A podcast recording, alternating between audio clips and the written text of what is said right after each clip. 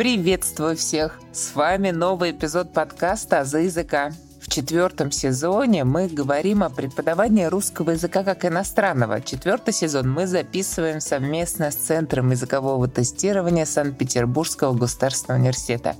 У нас уже вышло 10 эпизодов, мы близимся к концу нашего сезона, и сегодняшнее внимание будет устремлено к подготовительному отделению Санкт-Петербургского государственного университета. Это целый мир, целая жизнь, и сейчас как раз у подфака такая горячая пора, время заезда студентов, ребята прилетают в Россию и привыкать начинают к новым реалиям своей жизни. Говорить мы будем сегодня с Айнур. Айнур – сотрудница Центра языкового тестирования. Айнур, здравствуйте. Здравствуйте. Меня зовут Айнур. Я руководитель подготовительного отделения Санкт-Петербургского государственного университета. Вообще являюсь выпускницей СПБГУ Восточного факультета. И моя жизнь сложилась так, что вот на данный момент я работаю в своем родном университете и помогаю иностранцам получать образование в СПБГУ и вообще в русских вузах.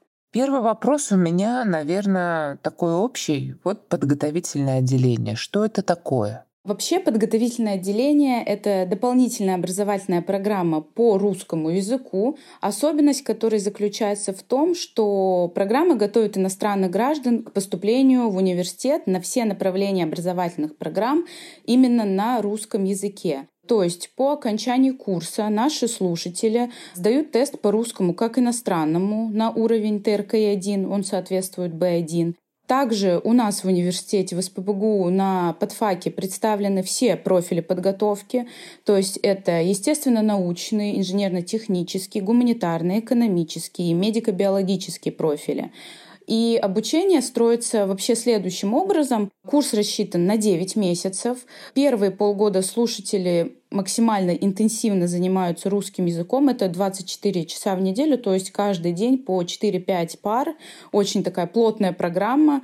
Но уже во втором семестре мы добавляем к русскому языку курс под названием «Введение в язык специальности». То есть они изучают основную терминологию и грамматические структуры академического языка по дисциплинам в их области специализации. Угу. Так выглядит подготовительное отделение, точнее, да, работа его. Кому нужно обучение на подготовительном отделении? Кто к вам приезжает? Так как программа готовит к обучению в вузах, она актуальна для всех иностранных граждан, кто планирует продолжать свое обучение в российских вузах на уровнях бакалавриата, магистратуры, аспирантуры. Последние годы также на подготовительное отделение очень много приезжает слушателей, которые у себя в стране, например, закончили бакалавриат, филологию русскую, и они хотят отшлифовать свои знания русского языка, так как в дальнейшем планируют преподавать русский язык у себя в стране. Для этого им нужно также понимать терминологию, с которой они должны работать. Вот эта последняя группа, она приезжает и изучает только какие-то определенные дисциплины, не так ли? Они выбирают э, в основном гуманитарное направление, поэтому у них в основном это история, русский язык, литература. Ну и, конечно, они шлифуют свой русский язык. То есть если у них уровень B1, естественно, мы их доводим до уровня B2, порой даже C1. Вот зная, что есть большая проблема, да, когда приезжают учащиеся, то есть ладно, если это будущие абитуриенты, а если это будущие аспиранты, то, конечно же, за год с нуля довести свой русский язык до состояния, да, это... Да, это очень сложно. Тут очень многое зависит от желания самого слушателя. И вот я вспоминаю, слушатель у нас был из Турции, который должен был обучаться в аспирантуре, и он в какой-то момент для себя понял, что чтобы выучить русский язык, ему нужно максимально себя ограничить от английского языка, от турецкого языка. И у него был одногруппник китаец, и они для себя оба решили, что они вот будут жить вместе в общежитии, и единственный язык общения у них будет русский. И, в общем-то, хочу сказать, это был очень успешный эксперимент, потому что по окончании оба добились с нуля до B2 уровень. И когда он уже пришел ко мне по окончании курса, я даже удивилась, потому что у него акцента даже не было. Супер. Вот насколько нужна, важна мотивация. Да. И мне кажется, это пример того, что можно с нуля да, дойти до уровня B2 за год. И вот это вот, мне кажется, житье-бытие да, ребят из разных стран, оно, конечно, стимулирует использовать русский язык, потому что никакого турецкого, китайского языка здесь уже не будет. И ребята прям вот молодцы, да, что сознательно это пошли. Отличный пример, отличный просто. Скажите, Айнор, а вот история подфака или подготовительного отделения, да, мы используем оба этих словосочетания подготовительное отделение, подготовительный факультет СППГУ. С чего он начинался? Расскажите немножко историю. Вообще, в этом году у нас первый наш юбилей небольшой, нам пять лет. Конечно, начиналось все с минимума. Это было 2-3 аудитории, 20-30 человек на договорной основе обучения. Это очень мало. То есть это две группы, считайте. Сейчас же у нас обучается около 150 человек на договорной основе. Мы смогли отремонтировать аудитории, выделили, привели в порядок общежития, в которых живут наши слушатели. И, в общем, в целом продолжаем деятельность по улучшению условий, так как все-таки это иностранцы, и для них это такой всегда небольшой большой шок, когда они приезжают в незнакомую страну, в незнакомый город. Я бы даже сказала большой, Айнор, не большой, большой. Ну да, и холодно, и непонятно, куда ты попал, и что делать. И плюс такая особенность у нас подготовительное отделение находится не в Петербурге в самом, а в Петергофе. То есть это такое историческое место, и для них это всегда шок, что вот вокруг парки, фонтаны, лес, куда я приехал.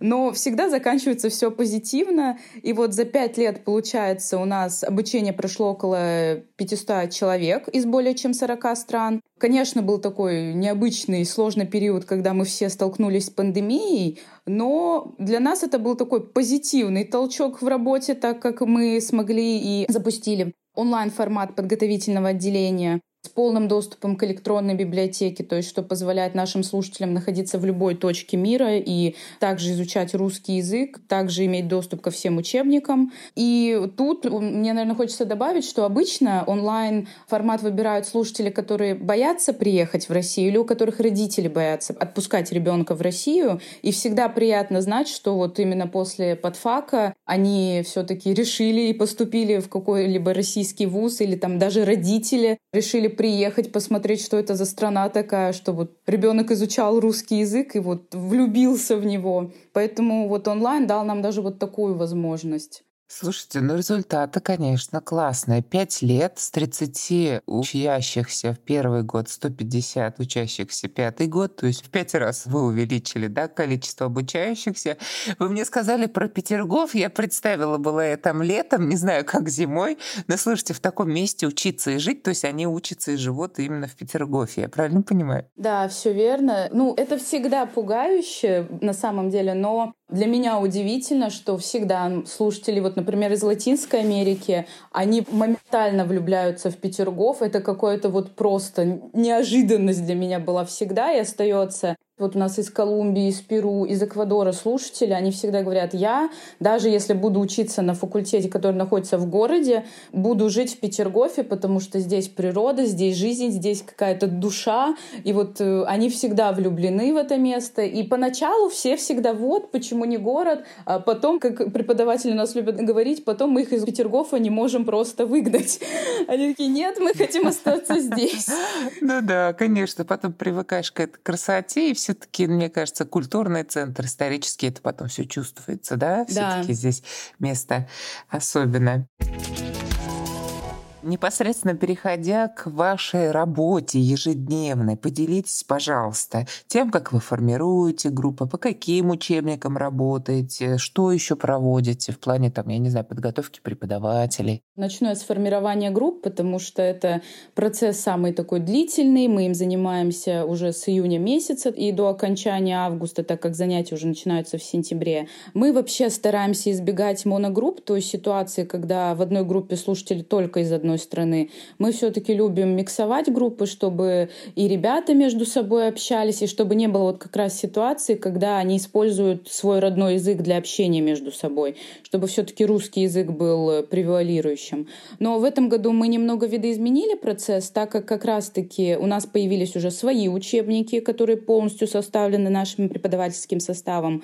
Вот в этом году у нас есть целая группа арабских слушателей, которые занимаются по одному из таких учебников, который, в общем-то, был написан для слушателей из арабских стран. Из этой же серии у нас есть учебник для э, слушателей из Ирана, но вот иранская аудитория у нас не так распространена, к сожалению. Вообще процесс формирования групп не самый простой, и тут я всегда благодарна нашим преподавателям, которые вот в любое время дня и ночи занимаются этим вопросом, потому что учитывается все от уровня владения языком до страны, до возраста слушателей, какие-то иные особенности, потому что тут стоит э, как бы, да, учитывать, что есть политика, с которой мы связаны, и слушатели не из всех стран могут находиться в одной группе. Конечно, у нас не бывает таких конфликтов, но все равно во избежание их мы тоже стараемся учитывать эти моменты. Ну вот я сказала как раз про уровень владения языком. Тут стоит также добавить, что также мы проводим тестирование перед началом учебы, так как некоторые слушатели уже владеют языком на каком-то уровне. И поэтому у нас не только на ТРК-1 по выпуску сдают ребята тестирование, но и каждый год у нас вот есть группа, которая сдает э, на уровень выше, то есть ТРК-2, это уровень B2. В прошлом году у нас вообще был такой уникальный случай, когда была целая группа, которая вот добивала свой уровень языка до ТРК-3, это C1, и вот они сдавали как раз на C1, и это были аспиранты в основном. Кстати, такая очень история. Меня прямо гордость берет. У нас слушатель из Китая. Он до C1 сам добил свой уровень, то есть за полгода он с преподавателем, естественно, работал, но он говорит, я хочу сдать раньше. Он сдал, и потом он даже попытался сдать на C4, то есть это владение языком на уровне носителя. Uh-huh. Сложновато было, так как это совсем другой уже формат экзамена, но все равно он попытался. Вот потом он уже сказал, что в этом году будет пробовать как раз-таки снова сдавать на ТРК-4. Ждем, надеемся, что в этот раз уже будет более успешный опыт. Но и говоря про дополнительные программы, тут, конечно, совместно с преподавателями ПО у нас реализуются программы по повышению квалификации для преподавателей других вузов, на которых они также читают лекции, делятся своим опытом. То есть тоже очень, я считаю, полезная работа, так как преподаватели у нас с очень большим опытом, они все работали работали с иностранцами, многие работали за границей, то есть они преподавали русский язык э, за границей, они понимают аудиторию, какие-то особенности. И это очень ценно, что они могут поделиться этим с другими преподавателями. Это онлайн или офлайн курсы? Для преподавателей онлайн. Угу. Удобно. То есть, по сути, преподаватель из любой точки России, не только России, может оплатить курсы и пройти обучение. Да, конечно. Так как как бы все работают, у всех жизнь, офлайн это было бы намного тяжелее, а онлайн дает такую уникальную возможность, в общем-то, не отрываясь от работы, семьи, из своей страны получить образование, как-то повысить свою квалификацию. Айнур, скажите, пожалуйста, вот эти вот цифры, да, то есть если первый год 30 студентов, сейчас мы говорим о 150 студентах, как вы поддерживаете интерес к программе? Как вы привлекаете ребят к изучению русского языка, к тому, чтобы они приезжали в Россию? Сначала вообще это были всегда выставки, то есть образовательные выставки, на которые мы ездили. С пандемией мы поняли, что выставки уже не самый успешный вариант, так сказать. И мы запустили свой сайт. Пока мы не так активно публикуем новости, но вот сейчас уже, когда окончательно сняли все коронавирусные ограничения, возможность проведения различных мероприятий вновь увеличилась. С этого года мы уже хотим вести активную новостную сводку, так как у нас каждый месяц происходят различные активности, вот, например, тематические разговорные клубы, выезды слушателей с преподавателями на экскурсии. Мы это все хотим все-таки освещать. Сайт вообще дает э, такую хорошую возможность абитуриентам увидеть общую картину того, что происходит на курсе помимо учебы. То есть, что это не будет 24 на 7 только учебники, что это будет возможность выйти в город, увидеть людей, пообщаться друг с другом, что очень важно. Uh-huh. И uh-huh. вот, э, как сказала даже у нас слушательница из Мексики в прошлом году, что вот чтобы понять русский язык, нужно понять и дотронуться вот до истории, культуры и души людей. прежде всего, и уже потом как бы учить русский язык. А лучше это все делать параллельно. Также мы проводим вебинары. Обычно они в формате вопрос-ответ на языке, которым владеют абитуриенты. То есть в основном это вебинары на английском, арабском, турецком, испанском и китайском языках, так как это вот костяк языков, на котором говорят наши абитуриенты. Я, честно, сама очень люблю вебинары именно такого формата, так как есть возможность не просто монотонно рассказать презентацию, но и поучаствовать в беседе с потенциальными слушателями. А в нашей работе это все-таки важно, так как основной основной контингент — это дети, это школьники, которые только выпускаются. И очень важно показать им, что вот мы не просто какой-то механизм университета, но что мы также живые люди, которые готовы им помочь, посоветовать что-то, и что мы всегда на связи. Это вот очень важно. Айнура, какие вопросы задают ребята? Самый, наверное, популярный вопрос. А правда, что в России очень холодно? И медведи по улице ходит, да? Да, да, на самом деле, да. А правда, что в России никто не улыбается? Ну, такие вопросы. Конечно, те, кто уже более такой опытный, кто сам там что-то посмотрел, что-то почитал, они уже любят спрашивать, а вот можно ли там студентам посещать музей бесплатно? А можно ли иностранцу посещать там театр? То есть у них какие-то уже интересы более культурного масштаба. Но все обычно всегда про жизнь. Ну, естественно, собственно говоря, когда ты уезжаешь там, да, через океан летишь вообще в другое время года, то, естественно, вопросы будут про жизнь. И здесь вот они сталкиваются с большим стрессом, когда меняется культура, еда, окружение. Мне их жалко. Естественно. На самом деле это тоже есть такая особенность, что очень многие ребята приезжают и впадают в депрессию. И тут, конечно, спасибо преподавателям, спасибо нашим бывшим слушателям подфака, которые вот последние два года активно ведут такую волонтерскую деятельность, когда они берут под опеку ребят. Я это вот именно так назову, по-другому это не назовешь. И они показывают им город, рассказывают, Например, для латиноамериканцев очень важно иметь возможность посещать церковь, поэтому они друг другом делятся, то есть контактами, куда они могут пойти помолиться, с кем поговорить, если им плохо. И тут это очень важно, чтобы не потерять мотивацию. И вот этот культурный шок, в который они сразу, просто моментально впадают, как-то немного смягчить. Угу. Получается, да, сайт, который показывает жизнь не только аудиторную, но и вне аудиторную, вебинары, которые как раз-таки дают возможность ответить на вопросы, интересующие ребят, и потом уже по приезде ребят это встреча, это уже момент общения живого, да, такого человеческого. Да, но мы также вот с этого года начали проводить очные встречи со школьниками. То есть за пандемийное время мы немножко забыли этот формат, но тоже он очень прекрасный. Вот пока мы начали с Китая, то есть мы ездили в школы, заинтересованные, скажем так,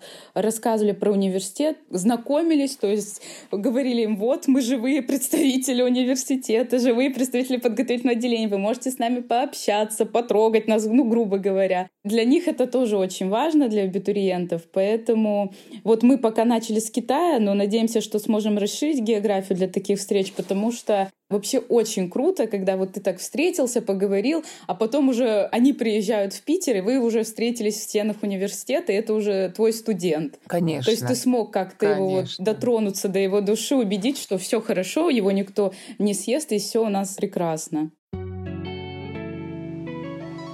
Друзья, прошу ставить лайки на Яндекс Музыке, а также 5 звезд и отзывы на Apple Podcasts. У вас есть возможность читать тексты моих эпизодов. В описании эпизода есть ссылки на сайт Boosty и на сообщество ВКонтакте, где за донаты вы сможете читать тексты. Подписывайтесь на «За языка», чтобы не пропускать новые эпизоды. Скажите, Айнор, ну вот здесь вот, когда вы ездите, да, вот говорите, в Китай ездили, потом ребята приезжают, то понятно, что вот первое время им тяжело, и они, конечно, требуют внимания и заботы определенной. И здесь, наверное, вы можете поделиться какими-то забавными историями, связанными с тем, как ребята привыкали к России, как учились, может быть, чего добились. Э, поделитесь, пожалуйста, такими случаями. На самом деле вот историй очень много, но я на всю жизнь запомню одну историю. Это был мой первый год работы как раз в подготовительном отделении. И у нас не было волонтерской помощи на тот момент от наших выпускников, и общение с абитуриентами не велось так активно. И вот у нас должен был приехать слушатель из Китая. Русского он, естественно, не знал, английским он не владел, и как-то так получилось, что он случайно приехал не в город, не в Петербург, где он должен был подавать документы, а он уехал за город.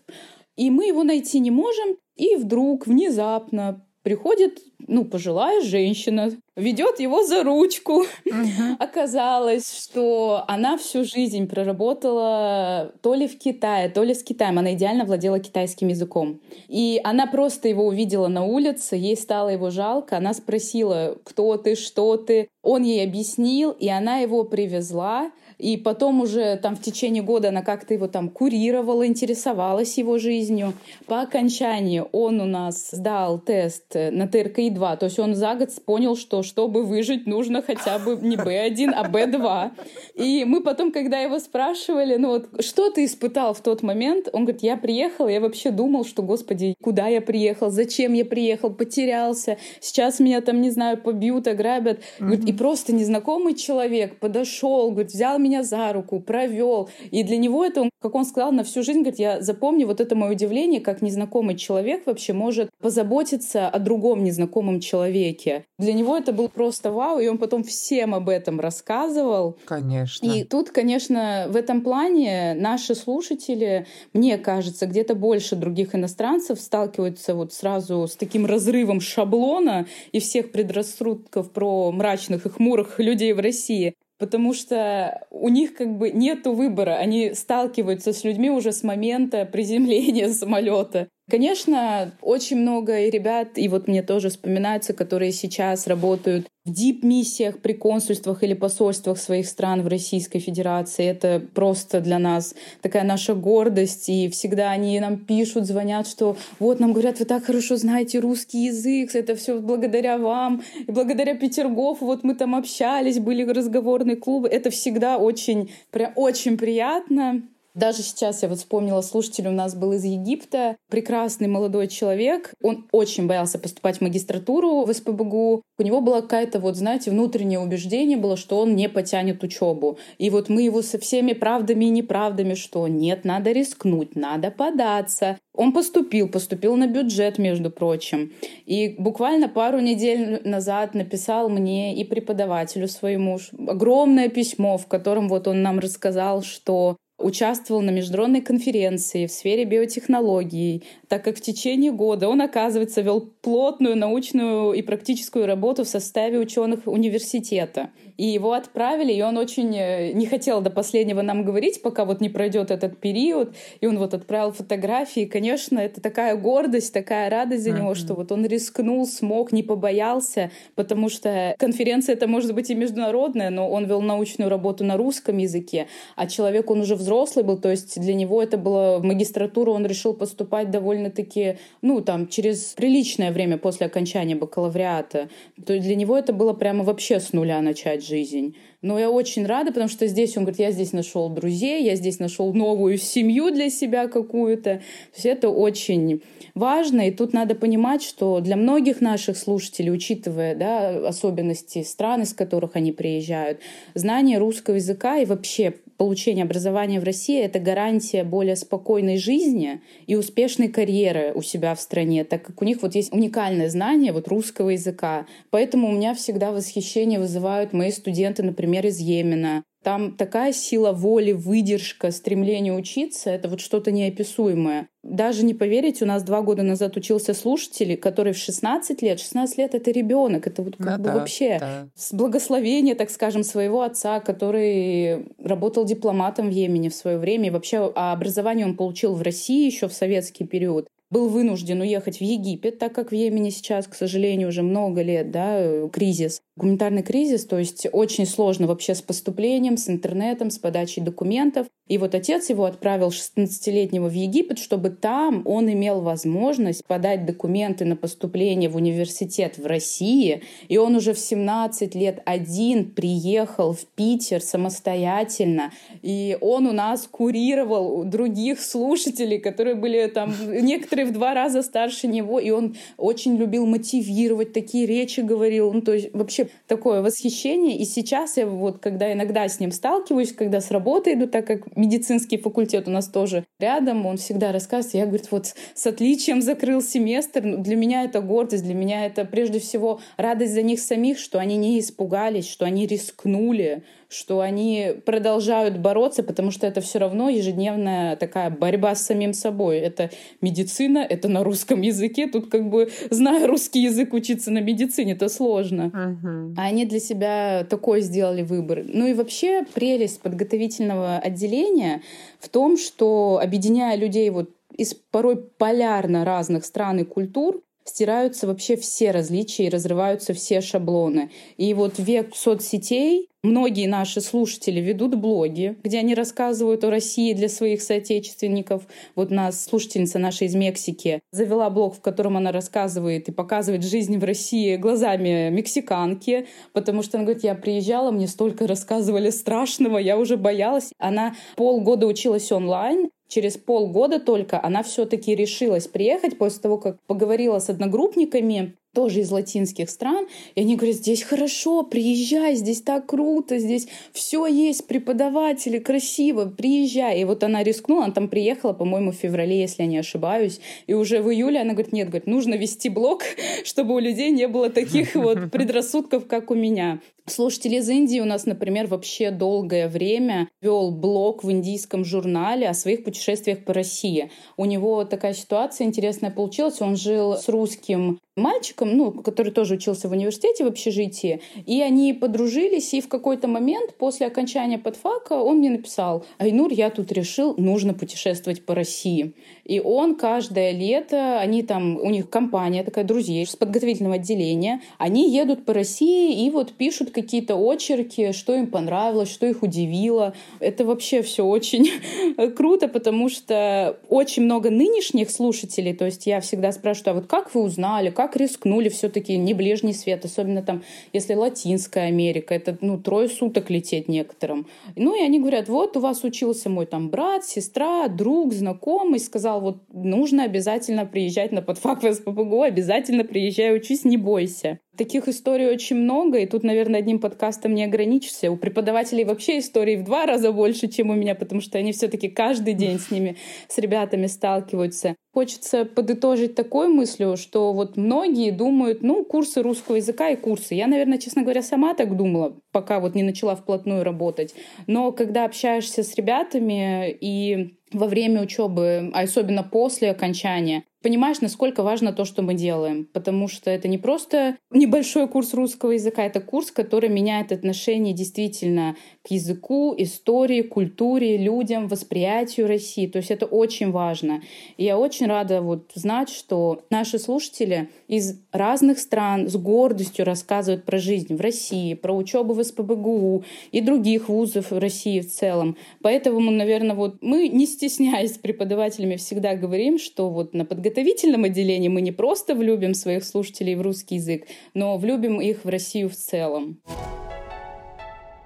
Айнур, вы знаете, мне так понравилась ваша мысль, что здесь в изучении языка стираются различные особенности национальные, потому что, как мне кажется, здесь вот когда ребенок рождается, да, и до годика он столько всего переживает, да, и начинает ходить, то здесь с нуля обучающийся, прилетающий с другого полушария, наверное, проявляет именно силу характера, силу воли, стремление, да, цель, вот это достижение цели. Да, и знаете, наверное, еще такую гибкость ума и возможность и такое внутреннее принятие другой культуры. То есть, если ты не готов внутренне это принимать, если ты ищешь негатив, ты его, конечно же, везде найдешь. Но прелесть моих слушателей в том, что они приезжают позитивными. Вот у нас буквально неделю назад э, приехал слушатель из э, Эквадора, и вот он немножко сглупил, не учел ситуацию в мире, взял только банковские карты, которые не работают у нас, а наличку ему нигде доллары не поменяли, так ну, там какая-то особенность была с э, купюрами. И вот мне с утра позвонил таксист, что вот Айнур, такая-то проблема, денег у него нету, но я его довезу, как бы ничего страшного, и жалко его. И вот у него весь день у этого бедного слушателя был в формате, что денег нету, покушать не купить, воду не купить, и в 9 вечера мне прилетает такое аудиосообщение на 5 минут, которое начинается, что вот я был уверен, что все хмурые, все будут злиться, там как-то на меня смотреть, тыкать пальцем, а я приехал, и мне воду купили, и таксист довез, и покушать купили. Такой, боже мой, я обожаю Россию, Петербург лучший город моей жизни. Я написала родителям, они обязаны приехать, все должны знать. То есть это внутренняя готовность как бы вот принять, что не все плохо. Uh-huh. Конечно, ситуации разные бывают, но внутренняя сила воли, характер и вот готовность принять, что все не так плохо и что есть во всем позитивное, это очень важно. Я очень рада, что у меня такие слушатели,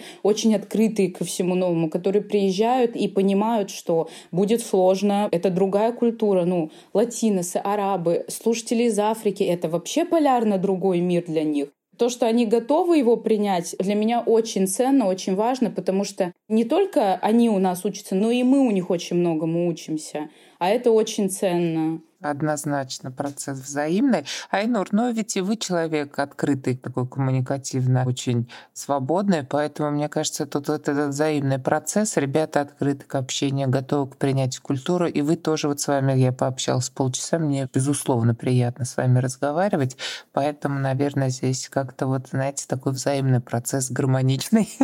Да, и тут э, на самом деле очень большая работа тоже преподавателей, которые очень открытые сами, и не только потому, потому что там многие работали за границей, а просто потому что вот для них изначально нету какой он там страны, национальности. Есть студент, и есть студент, которому нужно помочь. И многие, конечно, вот у нас есть некоторые студенты, они говорят, вот моя русская мама, они называют своих преподавателей, потому что ситуации там разные бывают. Если в больницу попали преподаватель там 24 на 7 чуть ли не домой к себе зовет, что давай я тебе там помогу, для ребят это всегда шок. Они всегда говорят, вот, оно нам говорили, а так не бывает, а у нас так строго, а у нас все-таки под факт мы стараемся более семейного формата, наверное, вести, потому что первый год — это стресс. Мы им всегда говорим, вот вы запомните, это вот на подфаке так, на основных программах уже будет сложнее. Там поток большой, и там очень много ребят. Наша задача, чтобы вы не потеряли мотивацию и вот продолжили учиться и жить в России, не боясь контактировать с людьми, с преподавателями, ездить по России, чтобы у вас была возможность узнать страну и все в целом. Однозначно. Первый год сложный, вот здесь ваша поддержка моральная, и не только моральная, она, конечно, необходима ребятам. И вот вы говорите, русская мама, как раз вот этот вариант, да, когда и болеют, и вот с картами ситуации разные. Просто вот этот парень, который, мне кажется, его женщина привела за ручку, ему так повезло, слушайте, ну вообще просто история.